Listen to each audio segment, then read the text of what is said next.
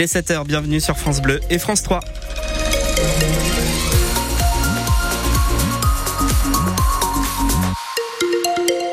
Le journal Louis de Bergevin. Et on commence par faire un point sur euh, la météo, Benoît, avec encore une journée humide. Oui, exactement. Pas mal de pluie annoncée pour euh, aujourd'hui, avec euh, des températures autour des 4 degrés ce matin. On attend jusqu'à 10 degrés cet après-midi. Quel temps chez vous en ce moment? Vous nous l'indiquez sur la page Facebook de France Bleu Périgord. On y revient à la fin de ce journal. La ministre de la Culture vient à Nontron aujourd'hui. Rachida Dati a choisi la petite ville du Périgord vert pour son deuxième déplacement depuis sa nomination. Et il y a un symbole à venir à Nontron. C'est un peu la ruralité. Jacques Chirac était déjà venu d'ailleurs en 2002 pendant la campagne présidentielle. La ministre veut donc montrer qu'elle est populaire, qu'elle n'est pas qu'une candidate à la mairie de Paris. Alors qu'en pensent les Nontronais de cette visite? On leur a posé la question sur le marché. C'est une femme qui est très volontaire. Quand on sait d'où elle vient et où elle est maintenant, eh bien, je lui dis bravo. Vous avez vu son parcours quand même Oui, oui. Hein, Qu'elle vienne pas d'un milieu où il y avait des bouquins et tout ça, qu'elle a pu faire des études, qu'elle a été magistrate. Elle a un caractère un peu bien trempé, si on peut dire. Elle se laisse pas monter sur les pieds. Bon, elle, vient, euh, elle vient se légitimer un petit peu à la campagne euh, avec euh, notre euh, peu de culture euh, qu'on a ici. Alors, elle a quand même prévu hein, quelques visites aujourd'hui. Marc Bertrand, c'est quoi euh, son programme à Rachida Dati? Rachida Dati vient visiter le pôle des métiers d'art dans le château de Nontron en pleine rénovation. Nontron, c'est la coutellerie bien sûr, le travail du feutre avec l'industrie de la pantoufle.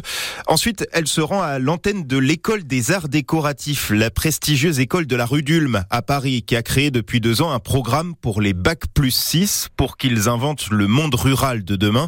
Il n'y a que six étudiants par promo. Ils ont monté des projets comme par exemple faire prendre le bus scolaire aux salariés du coin pour éviter qu'ils ne prennent leur voiture personnelle. Rachida Dati va enfin visiter le cinéma de Nontron, deux à trois films par jour, et la médiathèque. Elle doit aussi se promener dans les rues. Pourquoi pas discuter avec les Nontronais? Est-ce que la ministre va croiser grand monde? Ça, ce n'est pas sûr. Le lundi, à Nontron, il n'y a pas grand-chose d'ouvert. Rachida Dati arrivera sur place à 10h et on vous pose la question ce matin. Qu'est-ce que vous en pensez? Est-ce qu'elle a bien fait de venir à Nontron pour l'un de ses premiers déplacements? Vous pouvez nous appeler dès maintenant au 05 53 53 82 82 pour nous donner votre avis. La route nationale 21 a été coupée hier après-midi à Anton et Trigonan. Les pompiers sont intervenus avec la grande échelle pour éteindre le feu dans les combles d'une maison.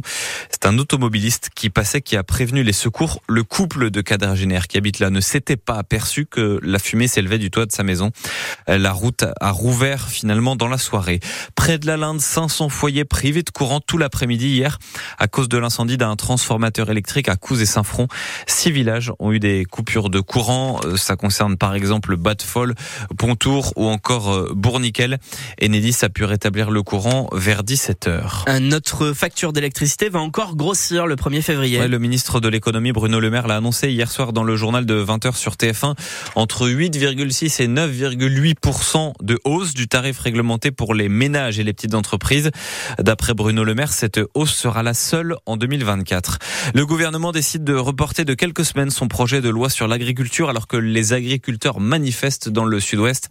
Ils protestent contre les charges financières, contre des normes environnementales qu'ils jugent trop lourdes.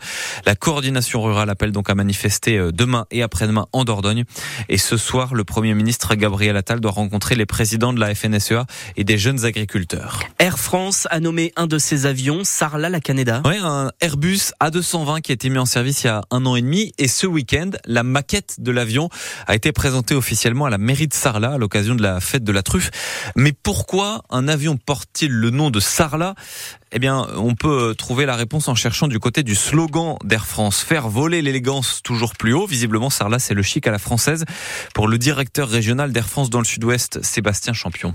C'est une ville qui est iconique, euh, capitale du Périgord noir, et pour son patrimoine historique, culturel, la gastronomie bien sûr également. Et donc c'est pour toutes ces raisons que Air France a choisi de nommer un de ses avions Sarlat la Canada. C'est un A220, ce qui se fait mieux aujourd'hui en termes d'avions court moyen courrier, dont Air France a commandé 60 exemplaires. Sarlat la Canada a été le 12e avion à intégrer la flotte, euh, donc le 15 juillet 2022. Air France a décidé de renouer avec cette tradition de donner des noms de villes euh, à ses avions en 2019. C'est une tradition qui date de la fin des années 50. On choisit des villes qui ont un savoir-faire français. Il n'y a pas très longtemps, j'ai eu le plaisir de remettre la maquette au, maire d'Arcachon. Récemment, Carcassonne aussi. On en a plein, hein, puisque euh, la flotte Air France est importante. Sarlat, c'est la première ville du Périgord à avoir un avion à son nom. Et vous pouvez le voir en vidéo sur le site internet de France Bleu Périgord. C'est un score incroyable qu'on a vu ce week-end sur une pelouse de rugby. En Régional 2, ici Jacques a remporté son match, écoutez bien, 132 à 0 face aux Corésiens de, de Mansac, c'était hier. Leurs adversaires sont arrivés diminués et ils ont encaissé une vingtaine d'essais. On dit une vingtaine parce que tout le monde s'est arrêté de compter au bout d'un moment. C'est évidemment un record pour le président du club d'ici Jacques, Michel Gorel, même s'il ne veut pas en faire trop par respect pour euh, l'adversaire. C'est un record et d'après les gens qui ont un peu l'historique du club, euh, ils n'ont jamais connu ça. Voilà. Bon, nous avons eu affaire à une équipe valeureuse, mais bon, voilà, ils sont venus un peu démunis. Euh, c'est un match à sens unique. Hein. Et il y a une chose qui est sûre, c'est qu'ils n'ont jamais fermé le jeu et que jusqu'à la dernière minute, ils ont essayé de vendre chèrement leur peau, mais je crois qu'au bout de 12 minutes, on menait 19-0. Donc bon.